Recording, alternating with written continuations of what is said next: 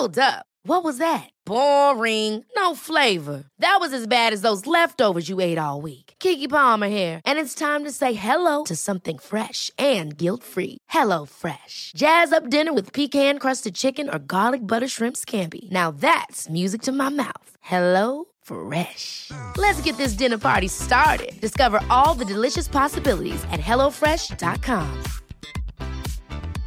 I'm Sandra, and I'm just the professional your small business was looking for. But you didn't hire me because you didn't use LinkedIn jobs. LinkedIn has professionals you can't find anywhere else, including those who aren't actively looking for a new job but might be open to the perfect role, like me. In a given month, over 70% of LinkedIn users don't visit other leading job sites. So if you're not looking on LinkedIn, you'll miss out on great candidates like Sandra. Start hiring professionals like a professional. Post your free job on linkedin.com/people today. Quality sleep is essential. That's why the Sleep Number Smart Bed is designed for your ever evolving sleep needs. Need a bed that's firmer or softer on either side? Helps you sleep at a comfortable temperature? Sleep Number Smart Beds let you individualize your comfort so you sleep better together. JD Power ranks Sleep Number number 1 in customer satisfaction with mattresses purchased in-store. And now, save 50% on the Sleep Number limited edition Smart Bed for a limited time. For JD Power 2023 award information, visit jdpower.com/awards. Only at a Sleep Number store or sleepnumber.com. Euh, Clara, est-ce que tu veux qu'on rentre dans le vif du sujet comme on a un temps qui est relativement compté? Est-ce que tu veux euh, me raconter peut-être déjà ton premier accouchement avec Victoire et qu'est-ce qui Ouais. qu'est-ce qui t'a mené à cheminer pour prendre les décisions que tu as prises pour ton deuxième, ta deuxième euh, grossesse Ok, euh, oui, oui, pas de souci. Euh, pour Victoire, donc c'était ma première grossesse et j'étais clairement, clairement pas informée sur toute la physiologie de l'accouchement et j'étais plutôt dans tout le process où les gens disaient oh là là, mais t'as pas peur de l'accouchement? Oh là là, mais tu verras, l'accouchement c'est horrible. Enfin, c'était plus euh, ça et l'accouchement pour moi c'était plus la finalité de la grossesse et euh, j'avais hâte d'avoir mon bébé dans les bras. Donc en fait euh, j'étais dans une optique bon bah les professionnels ils savent ce qu'ils font. Donc l'essentiel c'est que j'ai mon bébé dans les bras je vais leur faire confiance quoi. Et je m'étais vraiment vraiment pas préparée. J'avais fait les cours d'accouchement prépa avec une sage-femme totalement classique. On n'avait rien fait de- d'extraordinaire et euh, été euh, alitée sur la fin de la grossesse donc, euh, en fait, on n'avait pas fait grand cours, quoi. On avait fait un petit peu d'aquagym, d'ailleurs, sur les cours qui étaient prévus à cet effet. Et ouais, on avait vu la poussée, comment pousser? D'ailleurs, du coup, ça servait à rien, mais bon, voilà. Comment pousser, comment respirer? Si, on avait fait une petite séance de sophro qui m'avait fait du bien, puisque moi, je suis très réceptive à la sophrologie. J'en fais depuis avant les grossesses. Et hum, donc, bah, le jour J, en fait, euh, ça a été très, très long euh, pour Victoire. Oh, petite Adèle. Attends, je récupère l'enfant numéro 1. en fait, euh, j'étais en ce qu'ils appellent en MAP, en menace d'accouchement prématuré. Là aussi, euh, je me rends compte maintenant que j'aurais très bien pu continuer ma vie un petit peu normalement. Et du coup, j'allais plusieurs fois aux urgences euh, parce que j'avais l'impression d'avoir fissuré ou parce que j'avais des contractions trop rapprochées. Mais j'étais dans un stress permanent tout le temps, en fait. Tout le long de la grossesse, j'étais stressée. Et donc, euh, un jour, j'étais en soirée avec euh, Étienne parce que j'avais décidé qu'il fallait lâcher prise et reprendre un peu ma vie normale. Et pendant la soirée, j'ai senti bah, une, grosse perte, on va dire. Et en fait, j'ai attendu, j'avais des contractions, mais c'était bah, pas plus que d'habitude. Et j'ai pas dormi de la nuit, j'ai eu des contractions rapprochées. Donc le matin, je me suis dit quand même, il faudrait que j'aille euh, faire vérifier tout ça parce que je continue à perdre euh, du liquide. En effet, bingo, quand je suis arrivée à la mater, du coup, j'ai conduit toute seule avec mes contractions toutes les 10 minutes. Euh... Étienne était au travail, j'avais dit ne te dérange pas, je t'appellerai si vraiment c'est ça. Et bah bingo, quoi, la, la m'a fait le, test, c'était positif, donc j'avais fissuré la poche. Là, je me suis bien tirer les bretelles parce que j'étais pas venue de suite et que ça fait déjà du coup plus de 12 heures que j'avais fissuré et qu'il se passait bah, en fait rien. Mon col bougeait pas, j'étais toujours ouverte à 1, euh, comme depuis euh, plus de un mois euh, qu'on m'examinait. Donc ils m'ont dit, bah écoutez mademoiselle, euh, montez à l'étage euh, sur le ballon, faire un peu de ballon, allez marcher un petit peu, on voit si ça bouge. Donc Étienne est arrivé avec les affaires. Dans l'optique que ça se déroule dans la journée, quoi. Sauf que bah il se passait rien du tout. Euh, les contractions étaient de plus en plus rapprochées, de plus en plus douloureuses, mais pourtant bah, il se passait pas grand chose au niveau de mon col. Qu'elle vérifiait bien trop souvent. J'avais les perfusions d'antibiotiques puisque bah, risque d'infection quand la poche est rompue. Et en fait, le soir, euh, ça faisait déjà du coup 24 bah, heures que je contractais et que j'avais fissuré. Et je, j'étais dans un stress tellement que je supportais plus rien en fait. Je, j'étais pressée d'avoir ma fille dans les bras. Je, je savais pas qu'est-ce qui allait se passer. J'avais peur de comment ça allait se dérouler la suite. du coup, les contractions étaient douloureuses, vraiment intenables. Alors que pourtant, euh, enfin, je, maintenant, je suis sûre que j'aurais mieux géré si j'avais été préparée, hein, mais du coup, j'en pouvais plus. Donc, elles m'ont fait une petite injection de morphine, mais oh mon Dieu, ça m'a mis dans un bad mood. Toute la nuit, j'étais dans un j'entendais les choses à l'envers, j'entendais Étienne qui me parlait euh, alors qu'il me parlait pas. Enfin, bref, j'ai déliré toute la nuit, je n'ai pas dormi. Hmm. Donc ça a été l'enfer. Et le petit matin, ils ont sorti le mot magique. Euh, bah madame, on va vous déclencher du coup. Hein. donc euh, ben, ils m'ont déclenché. Heureusement, mon col avait un peu bougé, donc j'ai eu directement la perte d'ocytocine. Je suis pas passée par les 15 000 étapes du ballonnet, de, de, tout ça. J'ai eu la perfusion d'ocytocine. Petit renvoi d'Adèle. Ah, elle m'a vomi dessus. Les joies des bébés. Les joies des bébés. Donc, j'ai une perfusion d'ocytocine. Ça a marché euh, relativement euh, assez rapidement parce que les contractions sont euh, intensifiées. Mais là aussi, le col ne bougeait pas. Les sages-femmes trouvaient que ça allait pas du tout assez vite. Enfin, ça, ça lâchait pas assez je suis restée bloquée beaucoup à, à, à 4. Elle faisait que me demander si j'avais pas eu une IVG parce que mon col était cicatriciel. Je comprenais rien à ce qu'elle me disait. Enfin, en plus, moi, j'y connaissais vraiment rien. Enfin, premier accouchement, on te dit ça, euh, à part stresser, ça fait rien, quoi. C'est clair. Et hum, ils arrêtaient pas de me dire que la tête de Victoire était de travers et que du coup, elle appuyait pas sur le col, que ça faisait pas avancer, qu'il fallait que je me tourne. Donc, dès que je me tournais, je, la petite faisait des bradycardies. Euh, c'était compliqué. Elle supportait pas du tout la péridurale en fait, euh, puisqu'ils m'ont posé la péri euh, directement. Hein. Dès qu'ils m'ont déclenché, ils m'ont posé la péri. Donc pas du tout mobile, euh, rien du tout, hyper médicalisé, des perfs d'ocyto à fond, puis une pause parce que ben personne ne le supportait, ni elle ni moi au niveau tensionnel. Et là, ils ont commencé à évoquer les mots césariennes parce que ça bougeait pas, parce que Victoire le supportait pas très bien. Donc, euh, le flip total, quoi. Ils m'ont fait des perfusions de magnésium pour essayer de, d'accélérer un petit peu tout ça, en plus de l'ocytocine. Et en fait, à 16h, elle m'a dit euh, Bon, ben, je vais chercher euh, la gynéco pour qu'elle vous examine et je pense que ben, on va partir en césarienne. Et en fait, là, j'ai dit Non, non, mais en fait, là, il faut tout donner. Là, là je m'en fous, je me tourne et elle va, elle va descendre, c'est pas possible, quoi. Et elle sort de la pièce. Et là, je, je dis à Étienne Tu peux la rappeler pour qu'elle me remette un peu de péri parce que j'ai hyper mal d'un coup. Il me dit, mais pas du tout, elle est venue il y a 10 minutes, euh, t'en remettre, c'est pas possible, c'est pas ça. Là, très très glam, mais bien sûr, j'ai l'impression de me faire caca dessus. Ah. Donc, je dis à Étienne, non, mais là, il se passe vraiment quelque chose, il y a un truc là, c'est pas possible, regarde, s'il te plaît, regarde. Alors, il m'a dit, non, non, mais je vais pas faire ça quand même. Donc, il rappelle quelqu'un. Et bien sûr, à ce moment-là, et d'ailleurs, je me dis que c'est un peu le destin, euh, c'est un peu le, le ciel qui, qui, nous a envoyé un signe à ce moment-là. Tout le monde était occupé parce qu'il y avait un accouchement gémellaire juste à côté. Oh, Donc, euh, absolument personne euh, pour nous. Donc, je commence à hurler, à me mobiliser comme je peux, comme quoi vraiment, là, je sens que, que ça pousse, quoi. Parce que, quand même, même si j'avais la péri, pour le coup, je pense qu'elle était assez bien dosée parce que j'avais quand même les sensations, euh, je sentais, je bougeais mes jambes, je, je sentais. Et du coup, Étienne sort en courant en disant Non, mais là, vraiment, ma femme, elle pousse.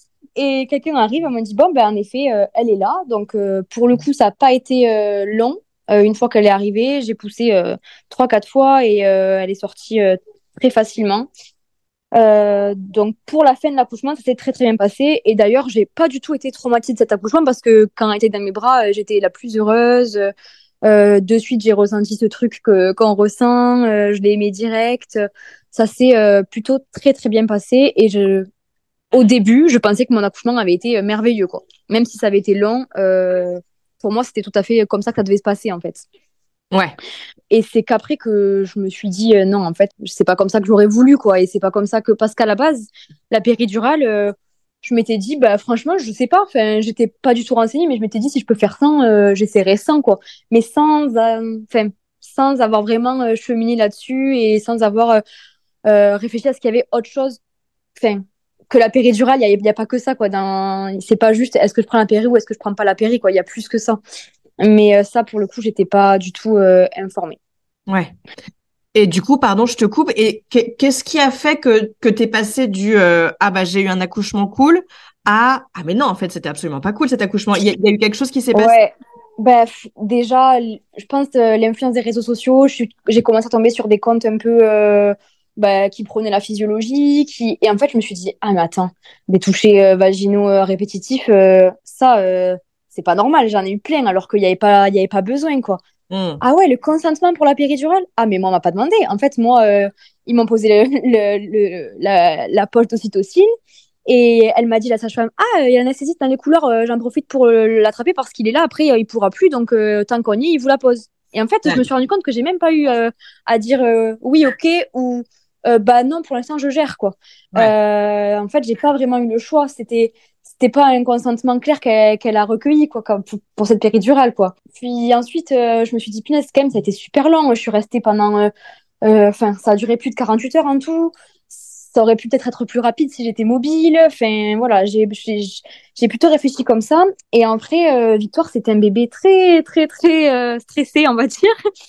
Et je me suis dit, punaise, euh, est-ce que il y a ça aussi qui joue? Est-ce que l'accouchement qu'on a eu toutes les deux, ça l'a pas un petit peu affecté aussi à elle Parce que hmm. voilà, elle pleurait, elle était quand même très demandeuse des bras, très très contre moi tout le temps. Et pourtant, enfin voilà, enfin après c'est tout à fait normal également, mais pour le coup, ça m'a fait me questionner parce que bah, c'était ma première maternité, quoi. Ouais. D'accord. Donc, tu t'es renseigné auprès de plein de comptes euh, sur les réseaux sociaux et donc rapidement, tu t'es dit, euh, si j'ai une prochaine grossesse ou un prochain accouchement, je vivrai différemment, c'est ça? Ah ben carrément. Mais en fait, très rapidement parce que bah, déjà, on voulait des enfants rapprochés. Donc, euh, on va dire pas dès que j'ai accouché, mais Victor a eu 5-6 mois. j'ai commencé à me renseigner sur la physiologie, sur, sur tout ça, quoi. Ouais, ok. Et parce qu'en plus, toi, tu es, tu es infirmière, non? Enfin, tu, j'imagine que tu, tu travailles dans ce, dans ce milieu. Et est-ce que ça aussi, ça a pu influer sur, euh, tu vois? Euh, alors, je suis infirmière, oui, mais je suis infirmière, je suis infirmière en chirurgie, donc la maternité, euh, ah ouais. on n'a pas accès à la salle de naissance, on n'a pas accès à la maternité tout court, en fait. Donc, j'étais très novice dans ce domaine-là. Hein. D'accord. Ok, ok.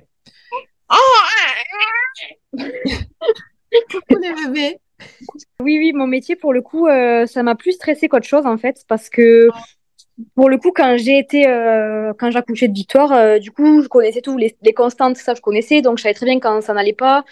les perfusions qu'on me mettait, je regardais tout. le cathéter, presque, je me le serais posé moi-même. Donc, c'était plutôt euh, l'inverse en fait. Mon métier m'a pas vraiment aidé euh, pour mon accouchement quoi. J'avais l'œil de la pathologie quoi. Pour le coup, euh, c'est mauvais à dire, mais voilà, c'est ça aussi quoi. Ok, donc vous vous dites que vous voulez faire des enfants rapprochés et donc vous vous mettez en route. Exactement. Et alors c'était pas si facile que ça parce que ben, j'allaitais encore Victoire et donc pas de retour de couche. Ah donc pas de moyen de suivre mon ovulation, mon cycle. Euh, donc, je faisais des tests d'ovulation, mais ils étaient y foncés, y foncés, et il suffisait que je tire mon lait et hop, il était plus foncé. donc, en fait, euh, je j'ovulais pas, pas du tout. Et, et en fait, le tir allaitement, c'était devenu euh, trop une part importante dans notre vie et il fallait arrêter parce que j'en pouvais plus, c'était trop chronophage, trop énergivore. Enfin, c'était voilà. Et même pour mon couple Étienne le, le tirelet je crois qu'il allait le balancer par la fenêtre si ça continuait. Donc euh, je me suis dit bon j'ai fait mon objectif. Il allait plus d'un an. On va virer le tirelet ça va nous ouvrir un peu euh, d'autres portes de qui sera peut-être plus facile aussi pour avoir notre second bébé donc euh, c'était aussi plus facile de sevrer de, me, de, de nous sevrer comme ça parce qu'il y avait aussi l'optique du bébé derrière et en fait, ben voilà, j'ai eu mon retour de couche 15 jours après pile avoir arrêté de tirer mon lait. Et donc là, on a pu vraiment euh, euh, se lancer à fond dans l'aventure des essais bébés. Et mon cycle était pas mal perturbé d'ailleurs euh, depuis l'allaitement. Et donc en fait, je faisais quand même des tests d'ovulation pour, pour comprendre un petit peu ce qui se passait. Et en octobre, en octobre, euh, mes tests d'ovulation sont restés foncés super longtemps, genre une semaine, quoi. Pas normal du tout. Normalement, c'était 48 heures et après, bastage ovulé, quoi. Et là, je me suis dit déjà qu'il y avait un petit, un petit problème dans mes tests d'ovulation. Mais bon, sans plus. Et puis, bah, je tombe enceinte, le fameux test positif. Donc là, trop contente. J'annonce à Étienne, trop contente. Mais vite, je sais pas, j'ai un pressentiment, je me sens bizarre dans cette grossesse. Euh, je sens qu'il y a un truc euh, qui va pas, quoi. Enfin, vraiment, euh, j'étais pas, pas rassurée. Je vais faire les prises de sang au boulot, bien sûr. On se pique entre nous, entre collègues. donc, c'est ma collègue qui me fait la prise de sang. C'est positif, c'est même très positif. Et ça me fait tilt parce que bah, selon les tests d'ovulation, euh, ça voudrait dire que j'ai des taux qui sont euh, quand même relativement hauts.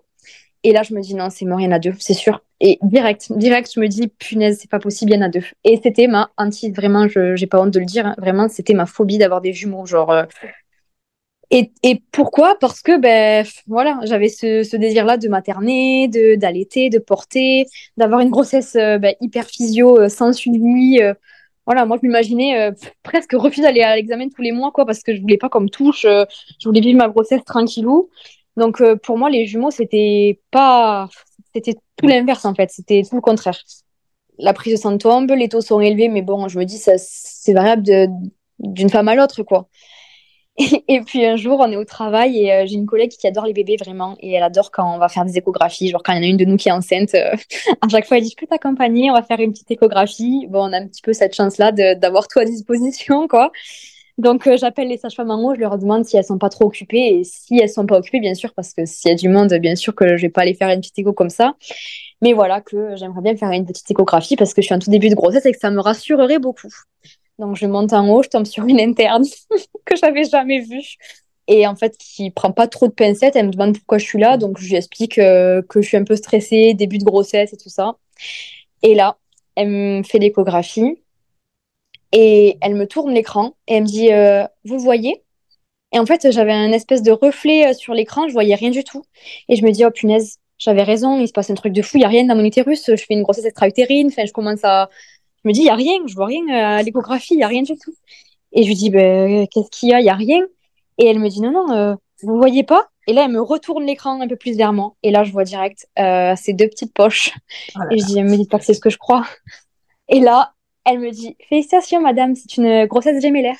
Et là, je me décompose, mais je me décompose. Et là, je reste mutique, en fait. Et j'arrive même pas à lui dire merci. Je me rhabille et je me casse, en fait. Genre, je, je, suis sous le choc. Elle m'imprime le petit cliché. Je sors de la salle et je me mets à pleurer. Et là, vraiment, je me mets à pleurer comme pas possible. Et j'essaie d'appeler Étienne qui, bien sûr, ne répond pas parce qu'ils répondent jamais quand c'est comme ça. Hein. Quand il y a un truc de fou, euh, ils sont toujours occupés, mais impossible de le joindre. euh, donc là, je pleure encore plus. J'appelle ma, ma petite sœur, qui est la marraine de Victoire et qui sait à quel point euh, c'est ma hantise d'avoir des jumeaux. Hein. Donc, euh, je l'appelle et je l'appelle en, en FaceTime directement. Et là, elle décroche et je lui mets le, le cliché de l'échographie, en fait, euh, au lieu de ma tête. Et là, elle, elle, rigole, elle explose de rire. Elle me dit, mais non, c'est trop bien, incroyable. incroyable de quoi? Je pleure, je pleure. C'était très, très comique. Je retourne au boulot. Donc, euh, en fait, je commence à peine ma garde. Hein. Je commençais à 14h et il était 15h là. Donc, euh, il fallait que je tienne jusqu'à 21h le soir avec cette nouvelle dans les pattes, euh, en l'ayant apprise toute seule. Euh. Ah, c'est chaud.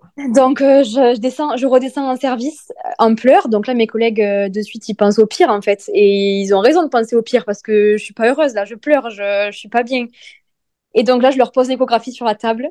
Et ce jour-là, euh, le médecin de garde, c'est une, une médecine de mon service qui a, elle également, eu des jumeaux, en fait. non, mais c'est ah, dingue. Ouais, ouais, ouais, vraiment. Et donc, euh, en fait, elle me prend presque dans ses bras, elle me rassure, elle me dit, je te jure, ça va le faire, tu vas y arriver, t'inquiète pas. Mais moi, je fais que pleurer, je suis incapable de travailler. Enfin, c'était une journée absolument chaotique. J'appelle, finalement, j'arrive à avoir Étienne au téléphone. Et là, il me dit, bon, arrête de pleurer, on en parle ce soir. Euh, t'inquiète pas, on en parle ce soir, euh, arrête de pleurer, euh, boss, euh, on en parle ce soir. Et en fait, dans le ton de sa voix, pour moi, c'était oui, on en parle ce soir. Pour lui, c'est inenvisageable. Il va me faire arrêter la grossesse. Enfin, c'était comme ça que je, je l'avais entendu, quoi. Et moi, d'un côté, même si c'était ma hantise, je, ne me voyais pas non plus faire ça. Enfin, bref, toute la journée, j'ai cogité, j'ai cogité. Et le soir, quand je suis arrivée, en fait, il a eu les mots qu'il fallait. Et c'était clairement ça que j'attendais, quoi. Il m'a dit va te doucher déjà, parce que j'étais dans un état catastrophique. Il m'a dit va te doucher, je t'attends, on va en parler. Et en fait, il m'a dit euh, écoute, pour moi, c'est un cadeau du ciel, c'est un signe, c'est tellement rare. Enfin, je veux dire, il y avait aucune chance que tombe sur nous et ça allait quand même tomber sur nous. Il me dit euh, ça veut dire qu'on est capable de le faire, on va y arriver. Euh, t'inquiète pas. Bon, après, il commence à s'emballer. Moi, j'ai déjà pensé à ça, à la maison. On peut changer ça, on peut mettre ça, on peut acheter cette voiture. Enfin, il s'est emballé. Euh, il a quand même dit euh, après, voilà, c'est ton corps, c'est toi qui as la décision finale. je te soutiendrai dans tous les cas, mais moi, j'aimerais qu'on continue. En fait, j'avais juste besoin de d'entendre ça, quoi. Et donc, bah, ça a été très dur. Hein. Franchement, je pendant deux mois et demi, je crois, je, je pleurais. Tous les, tous les soirs, je pleurais. Je, tous les jours, dès que j'y pensais, je pleurais. J'étais incapable de toucher mon ventre, de faire des photos. Enfin, vraiment un déni total de cette euh, grossesse. Euh, pourtant, j'ai été très, très vite malade, comme pour Victoire, hein, des nausées euh, et des vomissements qui me rappelaient qu'ils étaient là, quoi. Il y avait, y avait ça.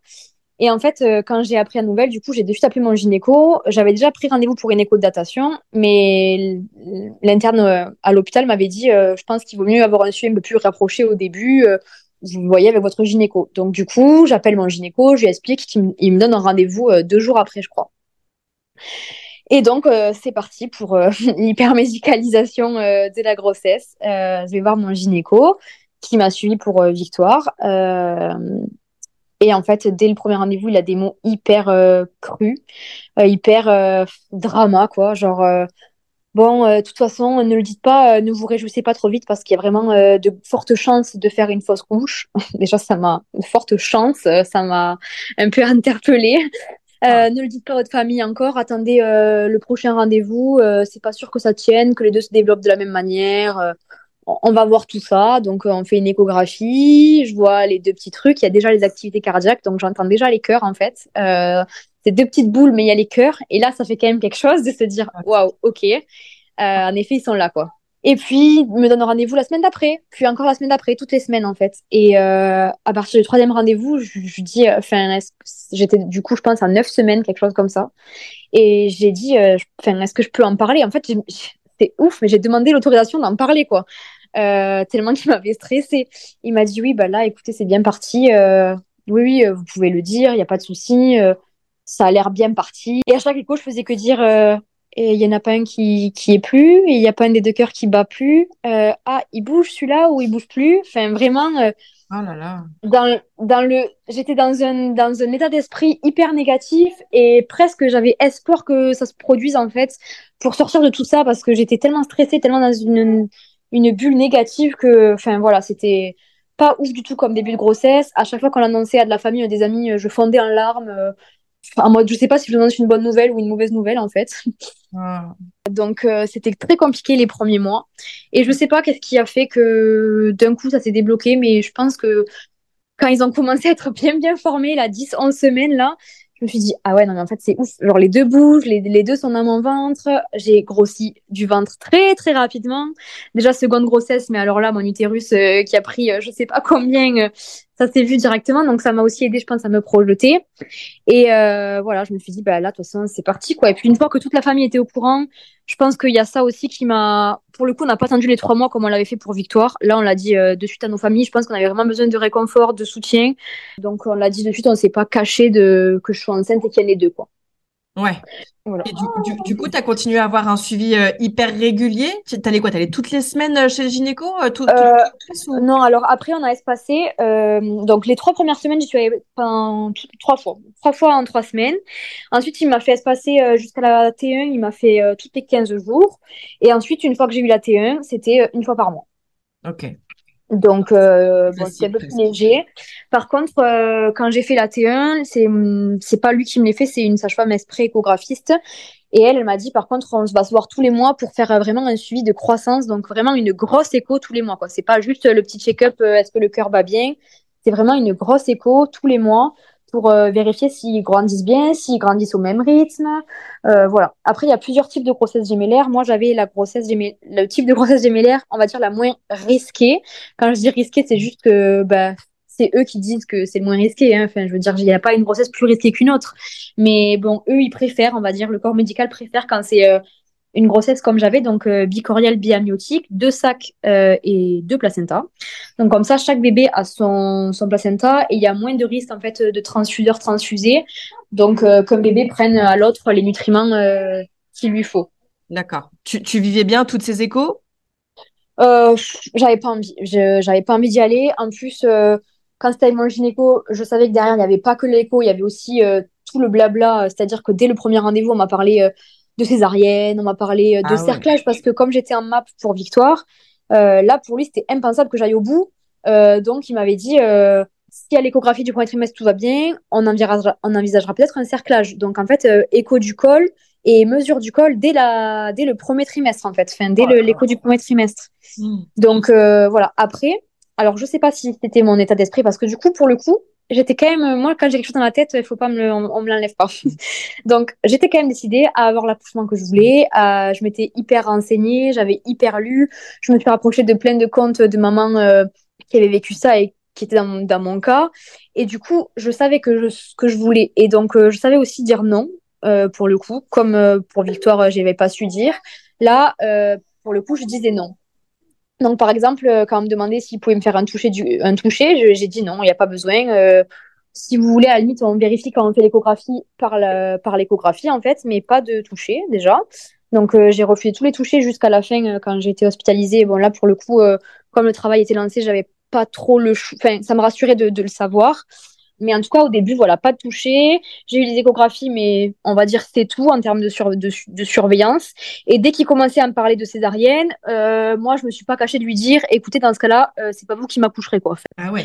et ce que j'avais pas fait pour Victoire euh, j'ai vu plusieurs professionnels. J'ai été suivie par une sage-femme par un gynéco par un autre. En fait euh, dès qu'il avait un discours qui me plaisait pas hop je changeais Allez, toi, c'est bon, tu dégages. C'est bon, j'en ai, ai fait pas mal quand même parce que bah, le discours était toujours le même et euh, assez, on va dire, pessimiste. Et euh, alors, ça dépendait où j'allais, mais parfois c'était même si les deux ne sont pas tête en bas, c'est césarienne. Euh, parfois c'était si le premier a tête en bas, ça passe. parfois c'était si les deux sont en tête en bas, c'est tout ok, mais il y a quand même un risque. Enfin, à chaque fois, il y avait un discours qui était totalement différent comme quoi, c'est bien euh, euh, complètement arbitraire, quoi. Enfin, il n'y a pas de consensus. alors, euh.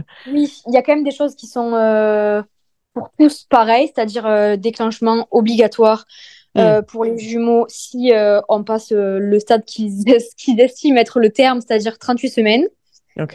ça, pour moi, c'était niette. Et j'avais essayé de repousser. J'avais réussi à négocier avec ma gynéco jusqu'à 39. Donc, tout le long de la grossesse, elle m'avait fait, on va dire, espérer que que ça soit OK jusqu'à 39.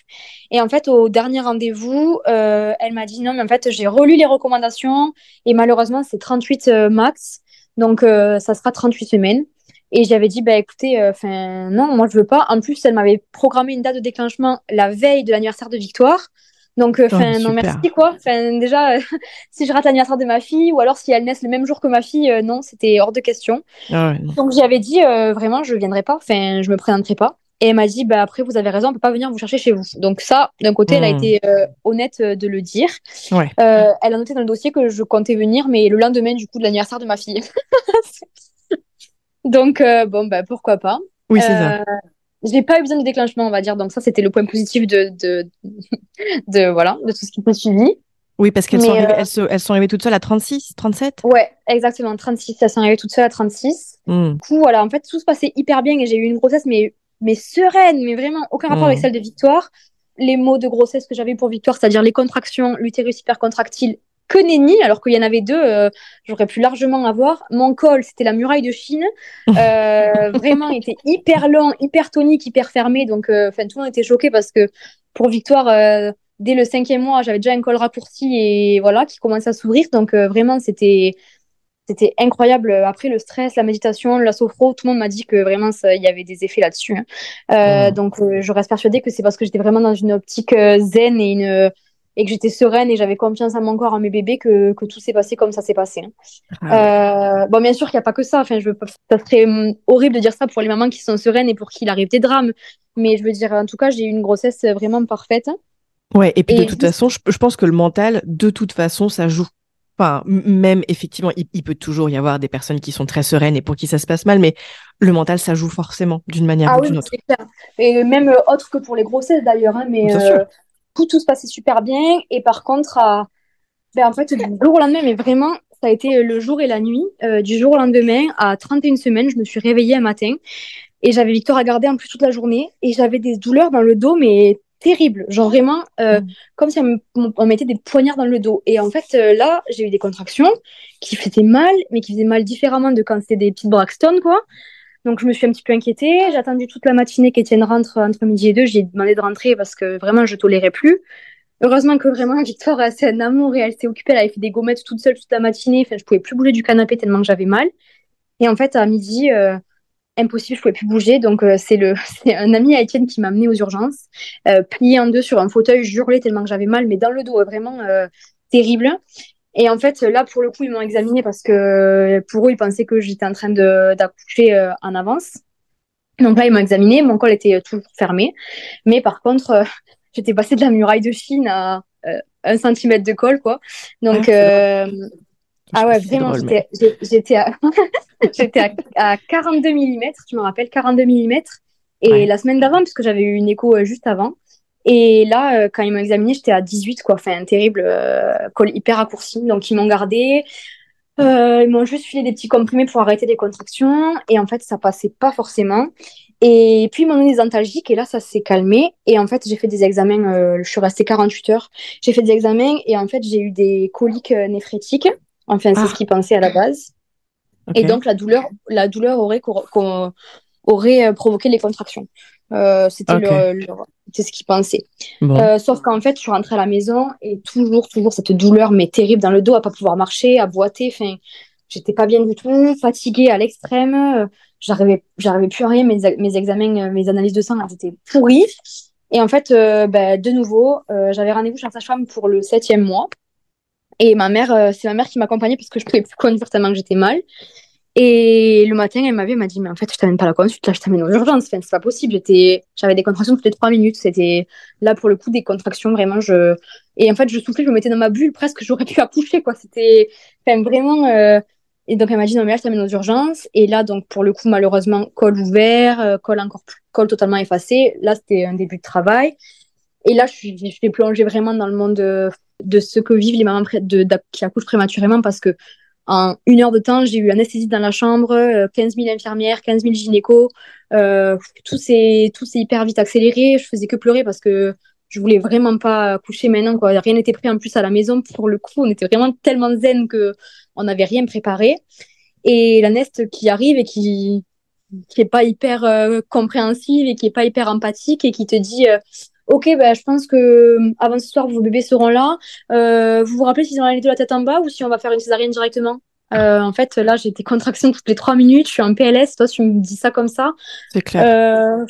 là, non, là, j'arrivais à rien, quoi. Donc, les sages-femmes m'ont bien calmée. Là, j'ai eu le gros traitement pour arrêter les contractions avec des perfusions et tout ça.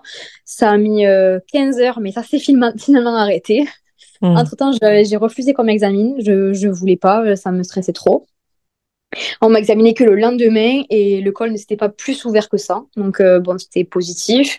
Par contre, je suis restée du coup bah, euh, une dizaine de jours parce que bah, les contractions s'arrêtaient dès qu'on arrêtait le traitement et que ça restait quand même bien trop tôt pour que les bébés arrivent. Euh, je dis à 32, c'est ça? J'étais à 30, ouais, 32, 33. Ouais. Je dis les bébés parce que connaissait, enfin, moi, je connaissais pas le, sexe des, des bébés. J'avais, j'avais voulu avoir la surprise. Donc, euh, Étienne était au courant depuis pas longtemps, d'ailleurs, depuis quelques semaines, et il tenait le secret parce que lui, il n'a pas réussi à tenir. Donc, euh, voilà, il avait pour consigne, divorce sinon, de pas me dire et que personne ne gaffe, surtout en me le disant. Donc, euh, moi, c'était la surprise. Et donc, voilà, les sages-femmes ont été vraiment, pour le coup, incroyables euh, pendant tout mon séjour. Elles ont été géniales et tout le monde a été super empathique avec moi. Mmh. Et donc là, j'ai commencé un petit peu à leur glisser mes souhaits d'accouchement physio. Euh, qui ont été accueillis plus ou moins bien selon les équipes, euh, selon les jours. Et j'ai rencontré du coup une gynéco qui était euh, absolument géniale et hyper formée à la physiologie et qui m'a dit en fait c'est pas du tout comme ça moi les protocoles pour des jumeaux dans ma ville d'où je viens euh, parce que là clairement en fait on me on me promettait hein, un accouchement en salle de bloc qu'importe si c'était césarienne ou pas ça serait salle de bloc au cas où qu'ils disent. Oui, bien sûr. Euh... Ils se rendent pas compte qu'ils provoquent le truc, quoi. Ouais, vraiment. Donc, euh, obligé en salle du bloc, obligé avec deux équipes complètes. Donc, euh, ça fait une dizaine de personnes dans le bloc. Euh, le bloc, c'est euh, une atmosphère assez froide, avec de la lumière, enfin, tout sauf ce que je voulais. La péridurale, c'était no way pour eux, c'était obligatoire. Hmm. Je leur ai même demandé de poser le cathéter sans rien, à la limite et de pas avoir la, la j'étais prête à ça et en fait elle m'a dit c'est pas possible parce qu'on doit tester la péridurale voir si elle fonctionne parce qu'on peut pas, d'un côté, c'est normal, on peut pas te, mettre un cathéter dans le dos sans vérifier qu'il marche, quoi. Mm. Donc, c'était obligé qu'il y ait une dose de test. Euh, sauf qu'en fait, je leur ai dit, euh, si je gère hyper bien les contractions et que pendant 40 minutes j'ai euh, du répit, quand ça va revenir, après je vais être au bout de ma vie et je serai sortie de ma bulle. Quoi.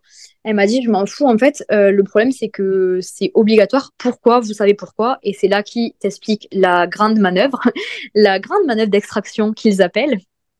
Donc euh, c'est ce truc absolument barbare d'aller chercher le deuxième jumeau si euh, ben, il descend pas, il s'engage pas. Alors bon, ma gynéco, elle avait elle aime bien suivre les protocoles, donc c'est cinq minutes. C'est si dans les cinq minutes qui suivent l'accouchement du, du, premier bébé, la naissance du premier bébé, euh, si dans les cinq minutes le deuxième ne se présente pas, euh, en fait il le retourne puisque du coup il est tête en bas, donc il peut pas mmh. l'attraper par la tête. Donc ils mettent la main, ils prennent la cheville, ils le retournent et ils le font sortir. Mais attends, ils se disent euh, pas qu'il y a un problème avec leur, euh, leur protocole quand même? Enfin, je sais pas. Voilà, c'est comme ça. C'est, je trouve ça, j'ai pas arrêté de, lui dire que je trouvais ça barbare et complètement inhumain, autant pour moi que pour mes bébés en fait. C'est clair. Euh, et en fait après, elle ose me dire, oui, mais le deuxième quand il arrive, il est souvent sonné. Bah forcément, si on allé le chercher comme ça, c'est normal qu'il soit sonné, petit bout. Mais aucune remise en euh, question, je trouve. Euh, donc euh, voilà. Bon, alors pour le coup, la gynéco avec qui j'en ai parlé quand j'étais au hospital, elle me dit Moi, j'attends 20 minutes. Je suis prête à attendre 20 minutes avant de faire quoi que ce soit. Donc, déjà, j'avais trouvé ça OK. Ça me laisse. Presque je voulais programmer, presque je voulais comme déclenche pour tomber avec elle en fait. Moi, tu m'étonnes. Le jour de, de l'accouchement.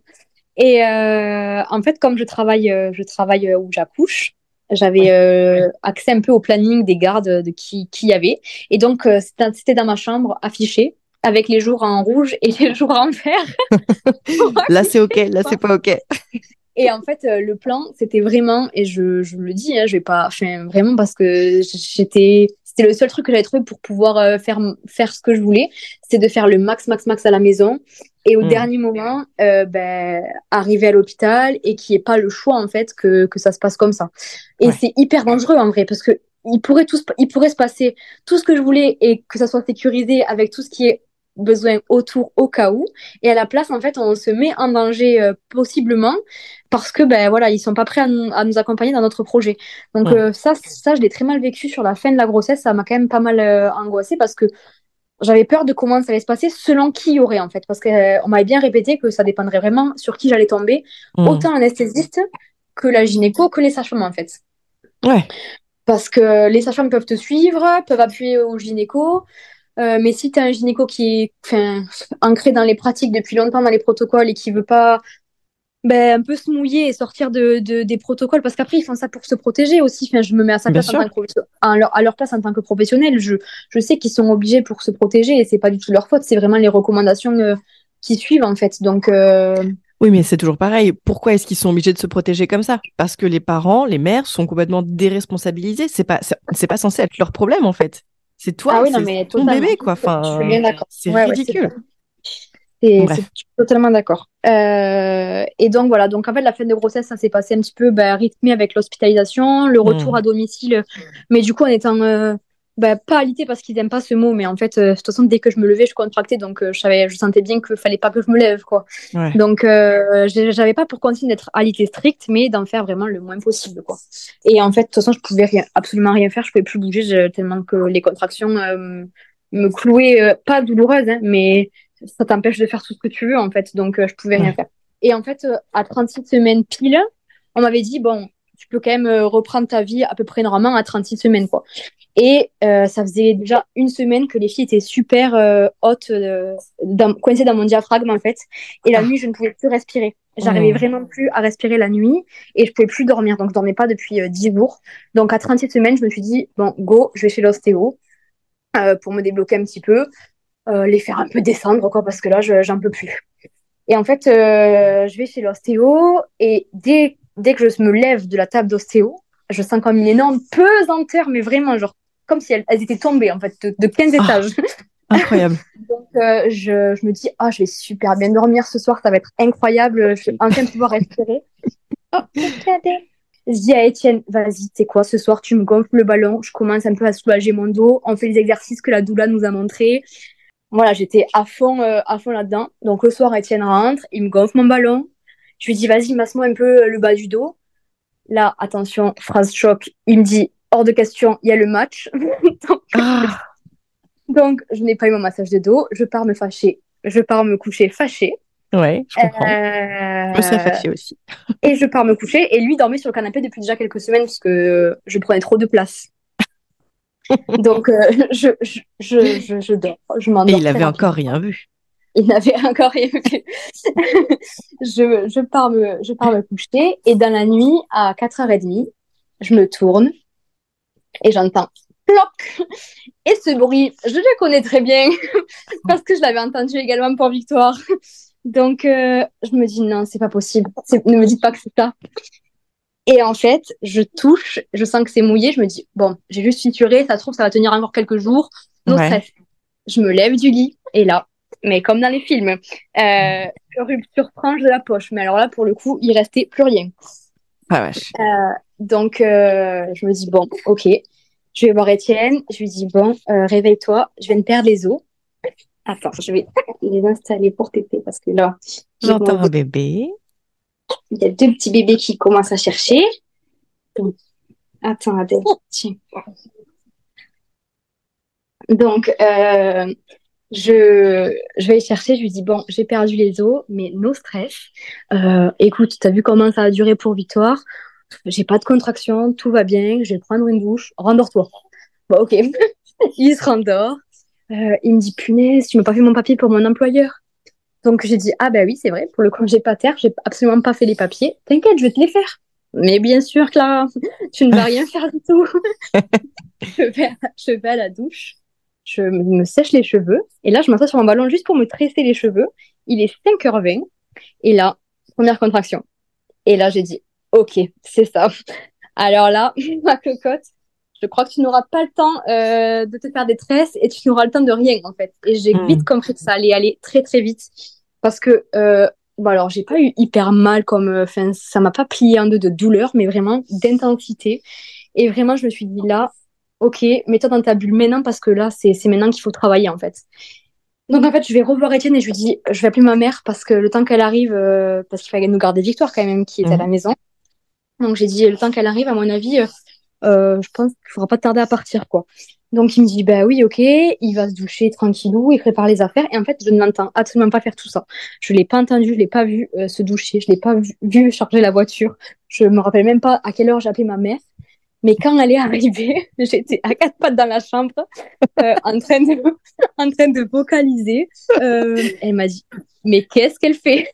Elle est en train d'accoucher là. Étienne, il a dit, euh, je sais pas, il me répond. Genre, en gros, je répondais pas. J'étais vraiment dans ma bulle euh, totale, quoi. Genre, abstraction de tout. Je me répétais mes mantras sans cesse à chaque contraction. Je me rappelle même pas combien j'ai eu de contractions, mais vraiment pas beaucoup. Enfin, j'ai pas eu mal. Vraiment, j'ai pas eu mal pendant les contractions. Et ma mère arrive, et ma mère, c'est une stressée de la vie, mais vraiment, ma mère, c'est les limites de la pathologie directement, quoi. Ah là là.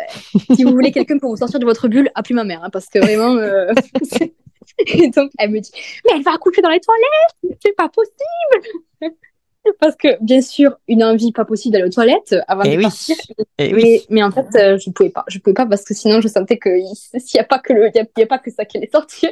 Ah là là là là là là. Impo- impossible. Là, j'ai dit à Étienne, là, il faut y aller maintenant. Maintenant de suite. Et donc, euh, on monte dans la voiture. Petite anecdote, notre voiture était qu'on venait d'acheter exprès pour avoir une familiale avec des jumeaux. Euh, venait de tomber en panne après même pas un mois d'achat. Oh là là. Donc, euh, il nous avait prêté une petite 107. Ah oui. Pas Donc, euh, non, pas le même gabarit du tout. Et quand j'ai vu cette magnifique voiture devant la porte, j'ai dit là, là, je peux pas monter là-dedans. C'est pas possible en fait. Donc, il a baissé tous les sièges et euh, pendant tout le trajet, j'étais euh, à quatre pattes dans la voiture. Euh, vraiment pas bien. Euh, sur, ou alors sur le côté, je me tournais, j'arrivais à rien. Et pour le coup, là, la, la voiture, ça a été très douloureux parce que j'avais l'horloge devant moi, l'horloge de la Eh voiture, et je voyais les minutes et je voyais que j'avais une contraction toutes les deux minutes et qu'elle durait longtemps et qu'elle faisait de plus en plus mal. Et en fait, je me voyais accoucher dans la voiture et je me suis dit non, en fait, euh, les gars, je rigolais. Moi, je voulais pas que ça m'arrive comme ça. Je- je- là, là, j'ai eu le coup de flip quand même, tu vois. Hmm. On est arrivé. euh, c'est ça.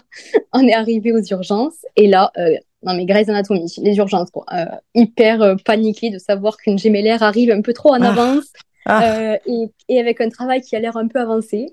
Donc ils me prennent sur un fauteuil. Étienne garde la voiture, donc je suis toute seule pendant ce temps-là. Et là, en fait, euh, ils commencent à courir dans les couloirs avec moi en fauteuil. Et d'un coup, ils s'arrêtent et ils disent Non, non, mais elle va accoucher maintenant. Et là, quatre, quatre paravents qui arrivent dans les couloirs des urgences, donc, et qui se mettent autour de moi. et ils me disent Déshabillez-vous, on va vous perfuser. Et là, là, je crois qu'ils sont pas prêts. là, j'ai hurlé Ne me touchez pas Je me suis débattue. on aurait dit une folle. Euh, donc vraiment, là, ils se sont dit, wow, sur quoi on est tombé. Euh, les sages-femmes sont arrivées en courant avec la trousse de premier secours, comme si j'allais accoucher euh, en bas dans les urgences, quoi. Euh, et puis elles m'ont, elles m'ont dit non mais c'est bon, on la prend tranquillou en haut, vous inquiétez pas, ça va le faire. Euh, donc elles m'ont pris euh, en haut à l'étage maternité et sur le chemin elles me posaient un peu des questions. Elles demandaient à Étienne de répondre parce qu'elles croyaient vraiment que j'étais plus là, mais en fait j'étais quand même hyper ancrée dans la réalité. Je répondais à tout sur les contractions, pas de souci quoi, j'étais nickel. On monte, euh, en- on arrive en haut, elle me dit bon par contre il faut que je vous examine, est-ce que je peux et tout ça. Enfin vraiment elle a été mais incroyable la sage-femme qui, qui m'a examinée. Et en fait là elle a prononcé cette fameuse phrase bon euh, vous êtes à 5 mais je pense que dans moins d'une heure ils sont là. Euh, Donc j'ai pas trop compris. Ouais, c'est clair. Euh, parce que pour moi 5 ils sont pas là dans moins d'une heure quoi. Au doigt fait, mouillé, quoi. et en fait, j'ai compris un peu plus tard que j'étais pas à 5 à mon avis, mais qu'elle m'a dit ça, je pense, pour pas me, me stresser, en fait, à mon avis. Et là, elle m'a dit, euh, bon, par contre, j'appelle l'anesthésiste et le gynéco parce que vous savez, il faut qu'on pose la péridurale maintenant. Et là, Étienne, qui a bien appris la leçon, et qui crie, non, elle veut pas de péridurale. Donc euh, là, Ne la pas nous dit, forcer. euh, Pardon, euh, vous voulez pas, mais euh, vous savez que c'est euh, obligatoire. Enfin, vous connaissez les risques. J'ai dit oui, oui, je connais les risques, mais je veux savoir qui c'est l'anesthésiste et je veux en parler avec lui. Ça dépendra un petit peu euh, de qui est le gynéco, qui est l'anest, quoi. Hmm. Et en fait, euh, elle sort de la pièce euh, en mode je vais le- leur en parler. Et puis elle revient même pas cinq minutes après, mais même pas, même pas une minute en fait. Elle, elle sort, elle rentre. Et elle dit bon, ok, euh, c'est ok pour euh, Saint-Péry. Donc euh, là, je me suis incroyable. dit, non, mais attends, là, là, je me suis battue pendant neuf mois pour faire accepter ça, enfin pendant huit mois pour faire accepter ça. Et là, du jour au lendemain, euh, c'est ok. Enfin, je trouvais ça bizarre aussi, quoi. Ouais, mais avec. Etienne, on s'est regardé en mode euh, ok, ben on va le faire, quoi. Enfin, ça y est. Donc là, elle propose de m'installer sur le ballon. Donc je lui dis ok, ben on va essayer de se mettre sur le ballon. Sauf que impossible de m'asseoir. Clairement, impossible de m'asseoir, euh, tellement que ça me faisait mal.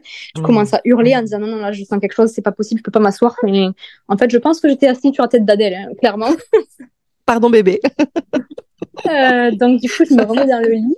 Elle me dit par contre, il faut vraiment que je pose au moins un petit monito juste pour voir le rythme des bébés, euh, au moins une, une ou deux minutes, quoi. Et en fait, je tolérais rien, je faisais que l'arracher. Genre, un truc sur mon ventre, ça me.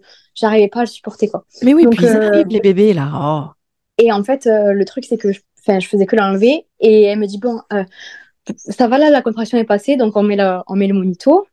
Elle me dit, je vais juste voir votre dossier quelques minutes et je reviens. hein. Je promis, j'arrive euh, très vite. Elle sort de la pièce. Je dis à Étienne, oh, on n'a même pas fait de photo, on fait une petite photo. Allez hop, petite photo. Et ça sera la seule. Puisque là, d'un coup, une contraction arrive. Et en fait, je, me dresse, mais je sais pas par quelle force, mais je me mets carrément debout, en fait, sur la table. Et là, je hurle, ça y est, ça, ça y est, c'est maintenant, là. C'est, je pousse, quoi. Impossible de me retenir. Et donc là, elle arrive en courant et elle me dit Ok, ok, bon, euh, on va s'installer, ça va le faire, mettez-vous comme vous voulez. Et en fait, bah, mettez-vous comme vous voulez. Pour le coup, même si c'était pas dans cette physio, moi j'étais bien que sur le dos. J'ai- impossible, de, impossible de mettre autrement. Enfin, je, sur le côté, ça me, ça me faisait mal. Sur le dos, j'étais plus ou moins à l'aise, donc euh, je me mets sur le dos. Et elle me dit euh, Bon, ben ça y est, on, on y va maintenant. euh, je pense que là, vous pouvez pousser, quoi. Enfin, genre, euh, je- en fait, elle me dit C'est maintenant. Et là, je, je panique et je me dis quoi, je vais le faire sans péri là, je vais le faire vraiment sans péri. Elle me dit oui, oui, allez maintenant. Oh, Et en fait, euh, je me mets à hurler et elle me dit non, non, Clara, regardez-moi. Là, vous faites, là, vous, vous criez, mais vous faites rien du tout. Et en fait, elle a dit une phrase, elle a dit une phrase qui, pareil, ça m'a hyper recentrée et c'est ce que j'avais besoin d'entendre. Hmm. Et après, j'ai appris que c'était un peu une des seules sages-femmes qui était euh, pro-physio euh, dans la mater où j'ai accouché, quoi. En fait, elle m'a dit, euh, vous prenez de l'air et vous le soufflez vers votre bébé. Et en fait, euh, genre cette phrase, il fallait que... Moi, je fais beaucoup de sophro, comme je t'ai dit au début, et je, Mm. je suis hyper euh, dans les images comme ça. Et donc, en fait, ça, c'était tout ce que j'avais besoin d'entendre, quoi. Et là, je, je, bah, je pousse, en fait, et enfin, je souffle. et en fait, elle me dit, euh, c'est super, ça, c'est super. Et en, je sais pas, deux poussées, euh, Adèle était dehors, du coup. Du coup, hyper émue parce que bah, j'apprends que c'est une petite fille. Et moi, mon Mm. rêve, euh, c'est d'avoir que des filles à la maison. Oh là là. Euh, Et là, en fait, Étienne, hyper terre à terre, me dit euh, Qu'est-ce que je fais? Qu'est-ce que je fais? Parce que mon, mon projet de naissance, c'était écrit, en fait, je voulais que papa aille direct un pot à pot avec bébé, le temps Ah. que je sorte deuxième bébé. Donc, mais en fait, hors de question, impossible, je pas. Là, j'avais trop besoin de lui. Enfin, genre, euh, je- Hmm, fallait que je je comprends. m'accroche à lui, il fallait que. J'avais vraiment trop besoin de lui. Donc, en fait, ils ont pris Adèle directement. Euh, bon, bah, déjà, en plus, elle s'en est un peu en avance, donc il fallait quand même qu'ils checkent euh, que tout aille bien de, Ouais. du côté respi, quoi. Ouais. Euh, donc, ils ont pris Adèle, et en fait, pour le coup, enfin, je me suis même pas. J'étais tellement dans. Il en reste un, quoi, et c'est maintenant que ça va merder, en fait, parce que c'est c'est là qu'il il m'a bien prévenu que si dans les cinq minutes elle sortait pas, Ouais. euh, il m'anesthésiait généralement et je partais en césarienne, quoi. Donc, Parce que du coup, euh, c'était qui le gynéco qui était là? C'était celle qui était OK pour et ben 28, alors, du coup, pour l'instant, je ne savais pas du tout parce que j'avais vu que la Ah oui. sage-femme. Eh oui, et en c'est fait, ça. là, ils appellent, et là, en fait, ils appellent le gynéco, du coup, un peu en urgence. Il arrive, il se présente pas vraiment, en fait. Il met ses gants et il met direct, euh, hop, il regarde, quoi. Et en fait, j'apprends que c'est un intérimaire euh, à l'hôpital où je bosse et je ne l'ai jamais vu de ma vie. Et je ne sais pas du tout comment il travaille et je ne le connais Ah pas du là. tout. Donc euh, là, euh, c'est un peu le flip, quoi. Et je faisais que répéter toutes les cinq minutes. On va à la césarienne, c'est ça? On va à la césarienne, c'est ça? Oh. et en fait, il a été euh, hyper euh, sang-froid et il me parlait pas du tout. Et quand il a vu que j'étais un peu trop en boucle sur ça, il m'a regardé et m'a dit Écoutez, vous venez de faire un truc incroyable, donc là, vous allez faire la même chose et on va y arriver. Oh, j'adore. Euh, donc là, j'étais là en mode Ok, go, go girl. Et en fait, euh, euh, sur la fin de ma grossesse, pour ceux qui me suivent, euh, enfin, j'avais mon ventre qui était hyper dévié sur la gauche. Genre, c'était euh, Louison, du coup, qui était tout le temps bloqué en haut à gauche. Donc, j'avais vraiment le ventre tout, tout le temps déformé. Et là, en fait, euh, Adèle sort et je vois, je vois littéralement la poche remonter et se refoutre vers la gauche. Euh, Alors non, là, Louison. dis, ah non, ah non, je dis là, c'est pas là la sortie. Là, il faut descendre, en fait, ma cocotte. Donc euh, là, je commence à flipper et je vois très bien, en fait, dans son regard qu'il n'arrive pas à toucher la poche en mettant la main, quoi. Et, et je me dis, non, non, c'est pas possible. Et donc là, les sages-femmes me disent, euh, est-ce que vous voulez qu'on aide un peu? Sous-entendu, est-ce qu'on fait une petite expression? Et en fait, moi-même, j'ai pris la poche et je l'ai bougée, en fait. Hmm. Et un peu en mode autonomie parce que c'était pas violent du tout. Enfin, Ouais. c'était pas, on n'a pas comprimé mon ventre, euh, ça m'a pas du tout fait mal, c'était pas traumatique. Et en fait, il y avait du coup la- les mains de l'auxiliaire, les mains de la sage-femme et les miennes. Et en fait, on dirigeait bébé vers la sortie, quoi. Trop Donc, on a un peu poussé la poche. Euh, pour le coup, il a quand même percé la poche parce que le- elle était intacte encore. Et du moment où il a percé, bébé est descendu euh, directement, en fait. Et euh, là, c'était très long, très très long parce qu'en fait, elle regardait pas du bon côté. Donc, je faisais que dire, est-ce que je peux pas me lever? Est-ce que je peux pas essayer de, de, de me rebouger, quoi? Bah Bon, ouais. ils ont pas voulu. Euh, après, bah, ça reste, je pense, le plus fidèle que j'aurais pu faire euh, à- À en maternité, en fait, quoi. Ouais, Ouais. donc, j'ai trop rien dit, mais j'essayais un peu de, de me bouger et tout ça. Il faisait comme me dire, arrêtez de bouger, madame. Mais non! Euh, et en fait, euh, ben, je sentais que ça, ça durait, quoi. Ça durait. Et là, pour le coup, il avait du coup ses mains, c'était assez douloureux parce que ben, moi, j'avais pas de péri. Hein. Euh, là, ils ont foutu à fond l'ocytocine, du coup, pour que les contractions reprennent parce que ben, quand le premier bébé naît, ben, il y a une petite pause, en fait, le temps que, que Bah ça oui. se remette en route pour le deuxième. Et donc là, en fait, il n'y avait pas le temps d'avoir des pauses puisqu'on est à l'hôpital, on n'est pas à la maison. Hmm. Euh, donc euh, ils ont foutu la l'ocytocine à fond. Donc là, là j'ai douillé. Et là, là j'ai eu la phase de désespérance. Pour le coup, je l'ai pas eu pour Adèle, mais alors là, Ouais. Là, euh, je faisais que crier. Je vais mourir, je vais mourir. J'appelais l'anesthésiste par son prénom en plus. Alors parce que je le connais, du coup, euh, je, je travaille avec lui en chirurgie, mais Ouais. je le connais pas intimement, quoi. J'ai bossé avec lui. Et là, pour le coup, je l'appelais par son prénom et je lui disais, s'il vous plaît, faites-moi une rachie, s'il vous plaît, endormez-moi. Et en fait, j'entendais qu'il rigolait à, l'autre bout de la salle, quoi. Hmm. En mode, euh, non, non, ma cocotte, tu vas le faire sans. Et en fait, bah, ça s'est super bien passé. Et là, le gynéco euh, m'a demandé s'il pouvait utiliser juste une spatule, pas pour l'attraper, juste pour euh, la diriger, en fait, euh, dans le bassin parce qu'elle elle avait la tête un petit peu de traviole. Et pour le coup, bah, en fait, dès qu'il a mis la... Donc, j'ai accepté. Et dès qu'il a mis... Mais en tout cas, il a demandé mon consentement. Donc, ça, j'ai apprécié parce que ça, ça aurait pu être fait un peu en mode barbare. Là, ça a été très, très doux. Et, et franchement, il m'a dit, allez-y, quand, quand vous sentez que, que vous devez pousser, vous poussez. Enfin, genre, c'était pas du tout dirigé. C'était moi qui, qui disais quand, Ah, quand cool. j'y allais et qui faisait comme je voulais. Et en fait, elle a, je l'ai senti direct, quoi, qu'il fallait que, que je pousse. Et même là, pour le coup, j'ai senti moins le cercle de feu parce que bah, le chemin était fait, on va dire. Mais, euh, ouais. j'ai senti glisser, ils l'ont mis sur moi. Et par contre, je me suis dit, wow, mais par contre, euh, elles sont vraiment toutes petites. Enfin, genre, euh, moi, l'échographie, Hmm. euh, il y a 15 jours, on m'avait annoncé qu'elle faisait déjà 2,5 kg. Donc, je m'attendais à avoir des bébés de taille, on va dire, à peu près normale, quoi.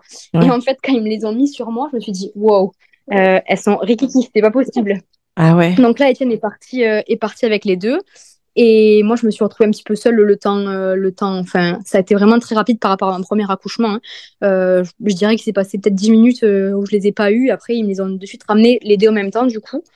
Et pendant ce temps-là, du coup, je faisais que dire j'étais déchirée ou pas? J'ai été déchirée ou pas? Et j'étais Ouais. dans un état de d'excitation. Genre, je faisais que parler, je devais les saouler. Enfin, vraiment, j'étais. je suis d'ocytocine, mais genre vraiment, j'étais on fire, quoi. Pourtant, j'avais pas dormi de la nuit. J'étais hyper. Mais bon, euh, j'étais hyper euh, excitée. Et il m'a dit, bah oui, un petit peu, mais voilà. Et là, je lui dis, euh, vous allez me recoudre là? Il m'a dit, je vais faire juste un petit point. Et là, je regarde la sage-femme et je lui dis, euh, s'il vous plaît, vous pouvez venir me tenir la main parce que je suis toute seule là. Et en fait, elle a rigolé. Elle m'a dit, mais attendez, est-ce que vous venez de, de faire, de vivre là? Mais bien sûr que je vous tiens la main. Et elle s'est assise à côté de moi, elle m'a tenu la main et elle m'a dit, mais pff, en 15 ans de métier, j'ai jamais vu ça, quoi. Enfin, c'était incroyable. Merci. Enfin, merci de, de nous avoir fait vivre ça, quoi. Oh. Et euh, je pense que, je pense que tout le monde est resté un petit peu sur euh, son nuage, quoi. Moi, lui, il m'a, fait le petit point. Ils sont venus me ramener euh, les filles. Euh, on les a installées. Directement, elles ont attrapé le sein euh, enfin, instinctivement. Donc, euh, ça, ça m'a rassurée parce que j'avais peur qu'avec leur petit poids, la prématurité, qu'elles sachent pas téter. Donc, c'était un peu une angoisse pour moi. Euh, au final, elles m'ont montré qu'elles ont hyper bien tété euh, directement. Et en fait, à la fin de l'accouchement, donc la sage-femme m'a dit euh, Est-ce que vous voulez. Parce que j'avais prévu de faire à la base une empreinte placentaire, mais euh, on est parti tellement sur le va-vite que j'avais oublié la peinture, j'avais oublié les feutres, euh, les, les, les feuilles, j'avais tout oublié, quoi. Et en fait, elle m'a dit Est-ce que vous voulez que je fasse une empreinte placentaire? Donc là, je me suis mis à pleurer. Mais oui, s'il vous plaît, merci beaucoup, et tout ça. Donc, elles me l'ont fait. Euh, elle m'a bien montré le placenta, j'ai adoré. Elle a montré les deux poches. Elle m'a tout expliqué. Elle a été super géniale. Et là, elle m'a dit, est-ce que je peux vous faire une petite confidence? Donc, j'ai dit, ben oui. Elle m'a dit, bah, cette nuit, c'est bizarre, mais genre à 4 heures du matin, donc quand j'ai perdu les os, en gros, quoi. Elle m'a dit, euh, j'ai regardé votre dossier parce que je me suis demandé ce que vous deveniez euh, depuis votre hospitalisation et je voulais savoir si vous n'aviez pas accouché. Et j'étais justement en train de me dire, ah, c'est génial, elle va jusqu'au bout et tout ça. Et elle me dit, mais quelle est le, la chance pour qu'au final, euh, ça soit moi qui vous accouche euh, euh. Ben voilà quoi, deux heures après quoi. Donc euh, elle avait les étoiles dans les yeux et tout, elle était trop mignonne, euh, ça m'a fait trop plaisir. Euh, tout le monde était super sympa, super euh, ben, un peu sous le choc de ce qui m'est passé. En plus la pauvre c'était en plein pendant sa garde, elle aurait dû finir. je suis arrivée en pleine relève quoi, donc elle est restée, elle a fait des heures sup pour moi quoi. Hmm. Et elle est venue, elle est revenue nous remercier et nous, nous dire au revoir quand elle est partie. Et pareil pour le gynéco, quand il a eu fini sa garde, il est revenu dans la chambre pour euh, nous voir, pour voir si tout allait bien et tout ça. Et je lui ai dit, bon, ben, en tout cas, merci beaucoup parce que ça aurait pas été pareil si c'était pas vous, quoi. Ouais, c'est clair. J'ai dit, vous avez été incroyable et tout ça. Il m'a dit, ben non, mais c'est vous qui avez tout fait, vous rigolez. Et j'ai dit, bon, bah, surtout, euh, bonne nuit, euh, parce que du coup, lui, il finissait sa garde de nuit, quoi. Et je lui ai dit, bah, bonne nuit, en tout cas, euh, reposez-vous bien. Et là, il m'a dit, ah, ben, vous savez, je vais pas pouvoir me reposer beaucoup parce que j'ai des petits jumeaux qui m'attendent à la maison. Oh, mais incroyable. Et non, non, mais là, j'ai dit, non, mais alors là, c'est pas possible. Là, c'est, c'est le, vraiment le signe du ciel, quoi. Tout, toutes les planètes étaient alignées pour qu'elle clair. naisse euh, ce jour-là, quoi. Ouais. C'est vraiment elle qui avait choisi de, de, de naître euh, ce jour-là précisément, comme si elle savait que, que tout se passerait comme j'avais, je l'avais souhaité, quoi. Enfin, Mm. j'aurais pas pu, j'aurais pas pu rêver mieux, vraiment. Avec cette équipe, euh, vraiment, euh, enfin, Bah l'équipe ouais. qu'il fallait, quoi. À l'écoute, euh, vraiment euh, dans la physiologie au max de ce qu'il pouvait faire. Euh, Enfin, vraiment, ça, ça a été, euh, ça a été vraiment parfait, quoi, de- du début jusqu'à la fin. Et même après, quand je suis retournée, euh, enfin, du coup, une fois que ça a été fini, euh, déjà, je trouvais ça ouf de, d'aller voir mes bébés debout, quoi, puisque euh, moi, avec la péridurale, quand j'ai accouché de Victoire, je suis remontée en chambre en fauteuil, quoi. Ah ouais. Là, j'ai accouché, je me suis levée euh, dans les 10 minutes qui ont suivi, quoi. Enfin, après l'heure de surveillance, bien sûr, par rapport au saignement et tout ça. Ouais. Mais euh, après, quand ça a été fini, j'avais les filles sur moi tout le long, et puis euh, elles sont venues pour euh, les habiller, quoi. Enfin, les filles sont venues les récupérer pour les habiller, et pendant que papa était avec elles pour les habiller, on, on m'a fait une petite toilette, et ensuite, j'y suis allée vraiment à pied, quoi. Et donc là, c'était incroyable, quoi. Et au retour en chambre, euh, tout le monde était en mode. Mais c'est vous, la madame qui avait accouché à moins d'une heure des jumelles sans péri? euh? Oui, oui, c'est moi. Euh, pareil pour l'allaitement, euh, les sages-femmes venaient me voir et me disaient Mais c'est vous qui faites de l'allaitement exclusif Vous savez qu'on en a pratiquement jamais vu ici. hein.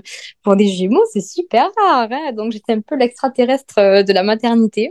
Ouais. Euh, mais encore une fois, je tombais sur des équipes euh, géniales et notamment une auxiliaire qui a été euh, incroyable avec moi, qui m'a rassurée au max, qui m'a encouragée, qui m'a fait prendre, prendre confiance en moi et euh, au fait que c'était possible. Euh, Louison, elle avait un peu plus de mal parce qu'elle était encore plus petit poids qu'Adèle et mm. du coup, elle avait des hypoglycémies, mais pas forcément liées à la tétée parce qu'elle tétait autant qu'Adèle, mais vraiment par rapport à son poids et par rapport à, bah, à son système qui n'était pas encore très mature. Mm. Et du coup, on a un peu frôlé la néonate pour elle, quoi. Et c'est les auxiliaires qui, qui, ont dit au pédiatre Non, non, mais je vous assure, allez la voir en chambre, vous allez voir comment elle se débrouille comme une chef. Euh, elle tête super bien les petites, il euh, faut pas les mettre en néonate, ça va tout, ça va tout bousiller euh, avec oh, l'allaitement de la maman. Je vous assure qu'elle va y arriver, laissez-leur le temps, elles viennent à peine de naître. Enfin, vraiment, elles ont été euh, ouf, quoi. Et oh. en effet, ben, je suis sortie de la maternité à J3, quoi, alors qu'elles étaient prématurées. Euh, que j'aurais dû rester normalement une bonne semaine et que ben voilà en fait euh, dès le troisième jour elles avaient déjà repris du poids quoi donc euh, c'était hmm. c'était ouf quoi mais du coup on se dit que quoi? On se dit que c'est la, la séance d'ostéo qui a, qui a déclenché ton accouchement en fait bah, en fait, j'en ai parlé à l'ostéo après parce que je lui dis, bon, j'aurais, j'aurais dû attendre un peu plus avant de faire la séance finalement. Et en fait, elle m'a dit non, pas du tout. Elle m'a dit, moi, c'est pas possible que j'ai déclenché. Par contre, ben, moi, ce que j'ai fait, ça a aidé à ton bassin à être prêt à les accueillir, on va dire, quoi. Mais mais en tout cas, c'est pas ça qui a déclenché. Elle m'a dit c'est impossible, je peux pas déclencher des accouchements, sinon ce serait un peu trop facile. Mais voilà, en fait, mon corps était prêt, les filles étaient prêtes, je pense, et voilà, c'est un peu les circonstances qui ont fait que tout s'est un peu enchaîné, euh, tout s'est un peu enchaîné, quoi. Et du coup, tu peux me redire, il, Louison, elle est née combien de temps après Adèle au final? 19 euh, minutes. pour faire chier avec leurs 20 minutes, quoi. Dans les temps. c'est ça. Et pendant, toutes, les, euh, pendant toutes ces minutes, je faisais que dire C'est ça, je vais à l'incésarienne, je le sais, je le sais. On va oh finir à vous allez m'anesthésier. Quelle angoisse. Et d'ailleurs, quand, quand, je me suis levée pour aller voir les filles euh, être habillées, sur le, le, petit coin de la paillasse, il y avait une petite seringue, c'est du propofol, et c'est pour euh, t'endormir en fait, pour t'endormir quoi. Donc en fait, il y avait la petite seringue prête juste à côté, au cas où, hop, un gros dodo pour Clara. oh la vache. Et euh, une question qui me trotte quand même depuis tout à l'heure. Pourquoi est-ce que tu voulais pas envisager d'accoucher chez toi? Je, franchement, j'étais pas assez confiante pour ça. Et surtout, euh, parce que quand on fait ça, je pense qu'il faut que les deux soient au clair avec, euh, avec l'accouchement physio, avec tout ça. Mm. Et déjà que j'avais dû convaincre Étienne pour avoir une doula, pour qu'il accepte le, le sans-péri, pour qu'il soit. Mm. Euh, pour lui répéter les mantras à fond, pour que lui me les répète. à la base, on avait vachement travaillé sur ça, mais bon, il n'y a pas besoin de l'appliquer. Mais c'est un, travail d'équipe et pour le coup, il n'était pas du tout à l'aise avec ça. Mmh, et bah, je comprends vrai, déjà, déjà pour lui, c'est hyper euh, ouf d'avoir assisté à ça parce qu'il a la phobie de tout, de, tout ce qui est sécrétion humaine, on va dire quoi. Ah ouais. Euh, donc là, euh, c'était un gros effort pour lui. Et il a été génial parce qu'au contraire, il a été vraiment mon soutien pendant tout le long des, de la poussée à l'hôpital, quoi. Euh, donc franchement euh, nickel. Et voilà je pense qu'à la maison j'aurais pas été euh, sereine parce que parce que lui n'était pas en fait. Peut-être j'aurais été seule avec quelqu'un qui avec une doula ou quoi peut-être que je me serais sentie mais là non là il fallait vraiment qu'on soit une équipe et il n'était pas il était pas ok pour faire à la maison. Ouais et peut-être aussi que si j'avais déjà eu un accouchement physio euh, une première fois, même s'il y en a un ou deux, et après on me dit on fait à la maison, ok. Mais comme j'avais vraiment zéro expérience du sans péri, du, du nature totale, je me suis dit punaise, euh, enfin ça se trouve, euh, voilà, j'avais pas assez confiance. J'avais confiance, mais pas assez. Ouais, non, mais je comprends, je comprends. Puis d'en avoir deux, enfin, c'est vrai que c'est. Oui, voilà. Il y, a tellement d'angoisse. Euh. Voilà, on te plonge tellement dans, dans la pathologie euh, tout le long de la grossesse que déjà, c'est ouf de, de, réussir à faire euh, le moins, le moins patho possible, on va dire. Donc, voilà. Ah ouais, non, mais c'est clair. Et je pense qu'ils ils se rendent pas compte, enfin, et ça se trouve, ils se sont rendus compte, hein, les soignants qui t'ont accompagné, mais tu leur as offert une, un shot d'ocytocine que ça se trouve, ils ont jamais vécu dans leur vie. Parce que ben, tu, tu, le vis pas, ce truc-là, quand il y a une péridurale, quand euh, la personne vit, vit, pas, vit pas son cocktail hormonal et tout. Euh, et là, tu leur as offert un truc de dingue, en fait. Et ça se trouve. Euh, exactement, c'est exactement ce qu'elle m'a dit. La elle m'a dit, mais c'était incroyable. Enfin, vraiment, c'était ouf. Et d'ailleurs, bah, du coup, j'ai même pas eu le temps d'aller en salle de bloc ou quoi. Hein. J'étais en salle d'examen à la base, même pas en ah salle de naissance. Hein. parce que, j'ai pas le temps de changer de pièce. Donc, en fait, j'étais dans une toute petite salle qui avait rien du tout, une petite réserve, là, tout ce qu'il y avait. Et sur la gauche, il y avait le lever du soleil en plus parce que c'était pile à l'heure du lever du soleil, donc euh, Mm. ambiance euh, hyper euh, cool. Et en fait, j'ai crié entre les deux, j'ai vraiment crié. Pour le coup, j'ai vocalisé très très fort. Et là, d'un coup, il y a tout le monde qui est arrivé. Allez, Clara! Alors, je savais pas combien il y avait de personnes dans la salle. Pour le coup, moi qui voulais personne, là, j'étais servie. Mais en fait, j'ai trouvé ça hyper encourageant, en fait. Mm. Et genre, c'était hyper bienveillant. Et genre, voilà, c'était. Il y avait une ambiance dans ce jour-là. Enfin, tout le monde était. euh, avait le sourire, tout le monde était. euh, Waouh, ce qu'on vient de vivre, c'est dingue, quoi. Trop bien. Et parce que du coup, entre ta première contraction sur ton ballon chez toi là et la naissance d'Adèle, et c'était quoi, Il y a- 2 heures, 3 heures? Ah non, 1h, euh, 1h10. Ah ouais. J'ai eu ma première contraction à 5h20 et à 6h38, Adèle était née. Ah ouais. Et en fait, je suis arrivée à la mater. Ma mère, a, ma mère est arri- a, a bombé sur la route, à mon avis, parce que normalement, c'est un escargot. Et là, en, en 20 minutes, elle était là. Donc, euh, vraiment, elle a dû aller, euh, elle a dû un peu dépasser les limites. Et euh, du coup, nous, on est partis de suite. Euh, nous, on est à 10 minutes de la mater. Donc, heureusement, on va dire. Mais je suis arrivée à la mater, il était 6h10. Ok, ok. On a fait la fameuse photo, euh, je t'ai dit, la seule qu'on avait Ouais. avec Étienne, à 6h15, 6h14. Ok. Et à 6h38, Adèle était là. Canon. Ah ouais, non, mais on n'a pas eu le temps de. Presque, tu vois, je suis déçue de pas avoir, euh, de pas avoir utilisé mon peigne, de pas m'avoir, euh, de pas être allée dans le bang, de pas, tu vois, genre, c'est passé trop vite en fait. Et tu vois, c'est rigolo. J'avais une consultation avec une, une, une personne qui est enceinte ce matin et elle me dit, et je lui demandais, euh, ce serait quoi ton accouchement rêvé? Et elle me disait, bah voilà, cinq minutes, trois poussées et hop, il est, il est sorti. Et j'ai dit, oui, mais tu sais, souvent quand les accouchements se passent hyper rapidement, comme ça, les personnes qui ont accouché, elles disent que il y a quand même un truc où c'est difficile d'accoucher si vite parce que bah, t'as pas le temps de comprendre ce qui t'arrive, de, de, Mais oui, de- mais c'est ça. de vivre le truc, je sais pas si c'est d'apprécier le bon terme, mais en tout cas, oui, de, de comprendre que tu es en train de transitionner d'un état à un autre. Et, euh, et ouais, Ah, mais, c'est mais, mais clairement, ouais, c'est. Je me suis dit, wow, euh, ok. Et puis, ben voilà, quoi, j'avais un ventre énorme. Et puis, quand elles sont sorties, euh, il y avait plus rien, mais vraiment plus rien. Genre, euh, Ouais. je me suis dit, euh, wow, là, là, j'ai sorti- deux bébés. Ça vient de se passer maintenant, là, en 20 minutes. Ah ouais. D'accord. Et donc, du coup, tu disais aussi que tu avais eu donc aucune douleur pendant tes contractions, en tout cas Ah pour pour le Adèle, mais que tu as eu des douleurs quand ils t'ont mis l'ocytocine, en fait, de Ouais, bah, alors, est-ce que c'est l'ocytocine ou est-ce que c'est le gynéco qui trafouillait un petit peu à l'intérieur? Du coup, je peux Oui. pas trop te dire, tu vois. Oui, oui, non, mais je Mais en tout cas, pour Adèle, euh, j'ai pas eu de douleur. Par contre, euh, je m'étais hyper préparée avec ma doula aux contractions, au mantra, à la respiration, euh, les images, la visualisation de, de la rose qui s'ouvre. Enfin bref, j'étais très, très visualisation. Euh, par contre, personne ne m'a préparée au cercle de feu.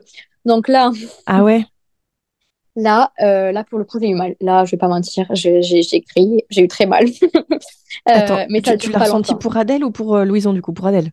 Pour Adèle, Louison aussi, mais beaucoup moins en fait. Oui, Parce parce que je pense que ouvert le le chemin passage. était fait, mais Ouais, Mais pour Adèle, ouais, j'ai eu, je l'ai senti. J'ai vachement senti. Et, euh, mais, et, et du coup, tu as eu une petite déchirure, c'est ça que tu disais? Ouais, à peine. Franchement, par rapport à ce que j'avais pour Victoire, rien à voir, quoi. Et tu vois, c'est rigolo, hein. Enfin, ce truc du, du cercle de feu, euh, moi, j'avais lu beaucoup de choses comme quoi ça peut être hyper intense, hyper douloureux, machin. Et moi, j'ai rien senti pour mes deux. Enfin, ma première, c'est c'est un peu différent, mais pour ma deuxième, j'ai rien senti. Enfin, j'ai senti, tu vois, comme si on te pince, quoi. Le Ouais. ah, Eh c'est ben, moi, c'est moi j'ai senti, j'ai senti euh, de, de mon périnée jusqu'à ma, ma tête en m'ouvrant deux. Ah ouais, vache. Ouais, ouais. Incroyable. Mais ça dure pas longtemps. Mais j'ai senti vraiment que ça, ça s'écartait, euh, que ça allait lâcher, que tout allait lâcher. Que, mais, mais pas que mon périnée, tout, tout Ouais, allait ouais. lâcher, quoi. Cela dit, Et c'était bon, aussi la pas du tout, mais je sais pas. Ouais. Après, j'étais bien. que comme dos, ça. ouais. Ouais, ouais. C'était plus pour Louison, t'aurais bien voulu bouger, mais t'as pas pu. Et... Exactement, ouais. Pour Louison, par Hmm. contre, tu vois, je pense que j'aurais bien aimé me mettre autrement. Ouais. Mais bon, pour le coup, voilà, pas, pas eu trop Oui, non. Ok. Ok, canon. Et donc là, tu es en train de faire ta petite rééducation du périnée. Exactement, j'ai commencé la semaine dernière. En fait, ma kiné, elle voulait attendre que l'utérus, vu que j'allaite, que l'utérus soit ait bien repris sa place, que ça peut être plus long avec l'allaitement. Donc, on a un peu, on a un peu tardé à commencer la rééducation. Euh, mais franchement, euh, elle m'a dit qu'il y avait vraiment pas de, de dégâts, quoi. Enfin, je m'attendais à vraiment pire que ça. D'ailleurs, je pensais que j'avais une diastasis au niveau des abdos parce que je trouvais que j'avais les abdos vachement écartés Mhm. depuis l'accouchement. En fait, elle m'a dit que non, non, tout était hyper bien fermé. C'est juste que bah, quand même, mon corps, il a porté deux bébés, donc il faut le temps que ça, ça, se rapproche, quoi. Ouais. Mais non, Ok. tout va, tout va hyper bien. Et je me suis remis hyper euh, vite. Euh, je te dis, je, même au niveau de mon faciès et tout, j'étais pas fatiguée, rien du tout. Euh, les gens ils venaient me voir dans ma chambre et me disaient, bon, mais t'as accouché là? Ouais, ouais, ouais, ouais, franchement, je suis euh, on fire. Enfin, par rapport à Victoire où j'étais, euh, j'avais mal partout, j'avais mal au dos, j'avais mal aux jambes, j'avais, je pouvais pas Mm. m'asseoir. Enfin, là, euh, vraiment le jour et la nuit, quoi. Par Ouais. contre, le lendemain, des courbatures dans le haut du dos, dans les bras, de m'être accrochée, je pense, à Étienne de toutes mes forces. Ah, ouais. Mais vraiment que ça, que le, que le haut du corps, les, les bras. C'est- C'est les seules douleurs que j'ai eues en postpartum, quoi.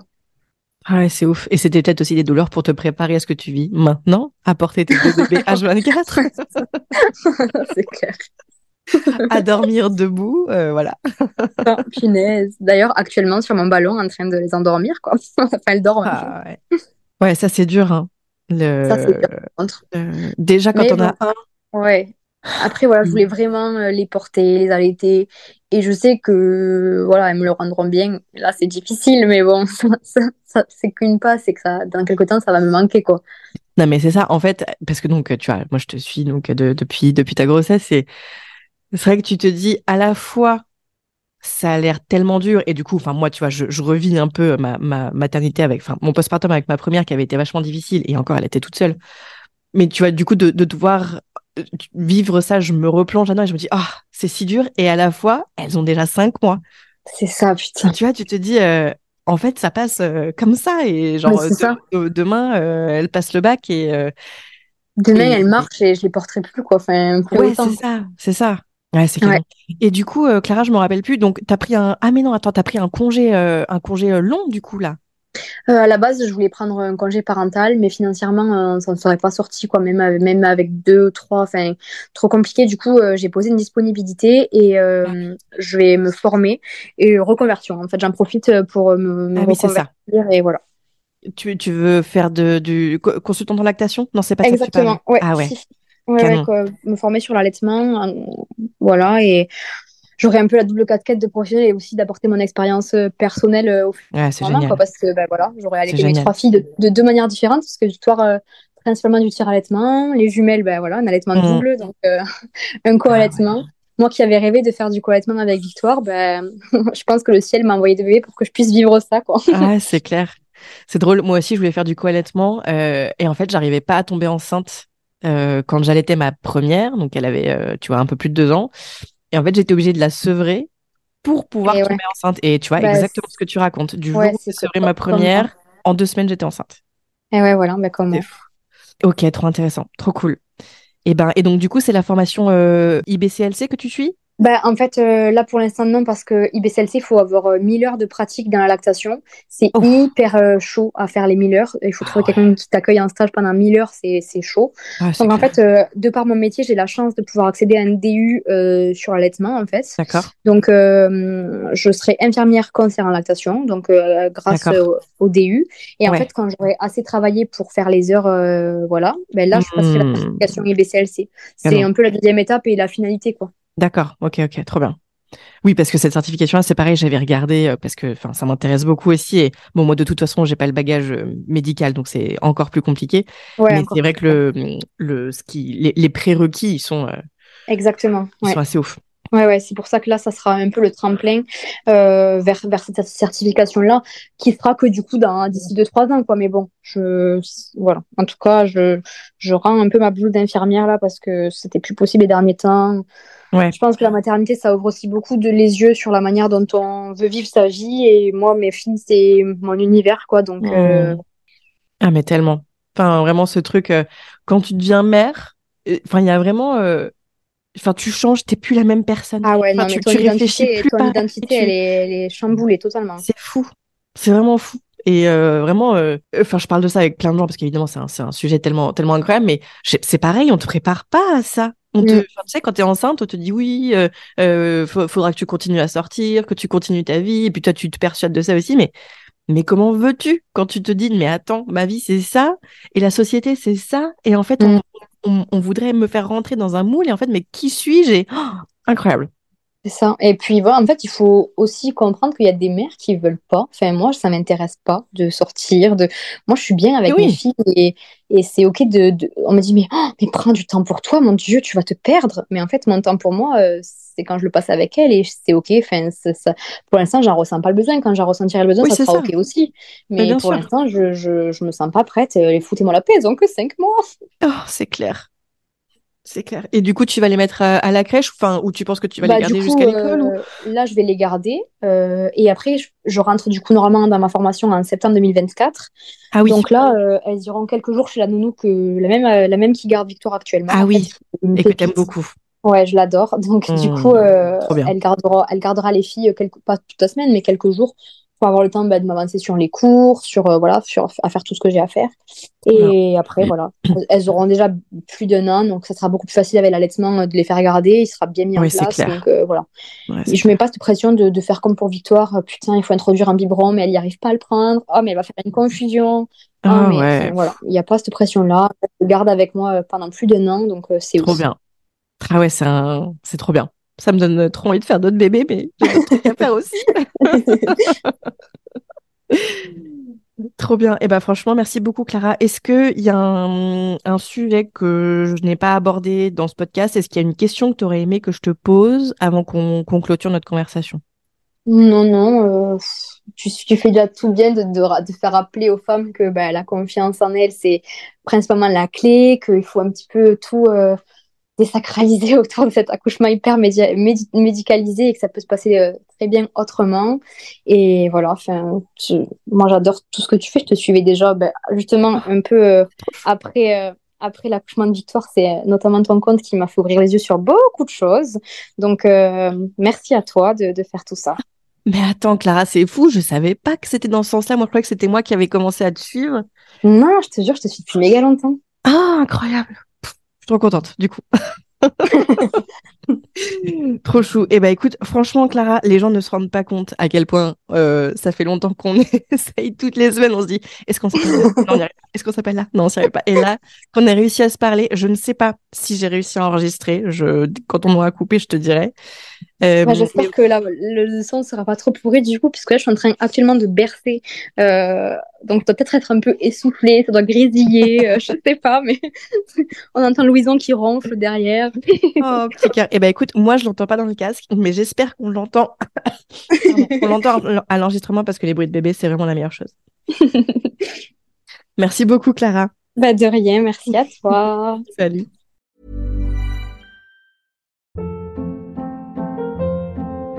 Hold up. What was that? Boring. No flavor. That was as bad as those leftovers you ate all week. Kiki Palmer here, and it's time to say hello to something fresh and guilt-free. Hello Fresh. Jazz up dinner with pecan-crusted chicken or garlic butter shrimp scampi. Now that's music to my mouth. Hello Fresh. Let's get this dinner party started. Discover all the delicious possibilities at hellofresh.com. Planning for your next trip? Elevate your travel style with Quince. Quince has all the jet setting essentials you'll want for your next getaway, like European linen, premium luggage options, buttery soft Italian leather bags, and so much more. And is all priced at 50 to 80% less than similar brands. Plus, Quince only works with factories that use safe and ethical manufacturing practices. Pack your bags with high-quality essentials you'll be wearing for vacations to come with Quince. Go to quince.com slash pack for free shipping and 365-day returns.